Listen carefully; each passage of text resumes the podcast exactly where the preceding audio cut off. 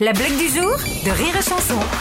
C'est un mec qui rentre dans un bar, un assez, euh, mec qui se tient pas trop bien, quoi. Il dit un café. Le mec lui donne, il fait 3 euros.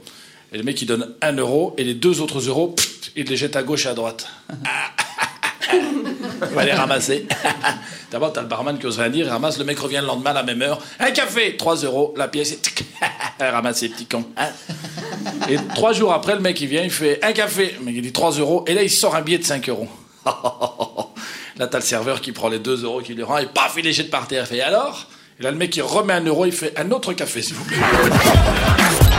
La blague du jour de Rire et Chanson est en podcast sur rireetchanson.fr.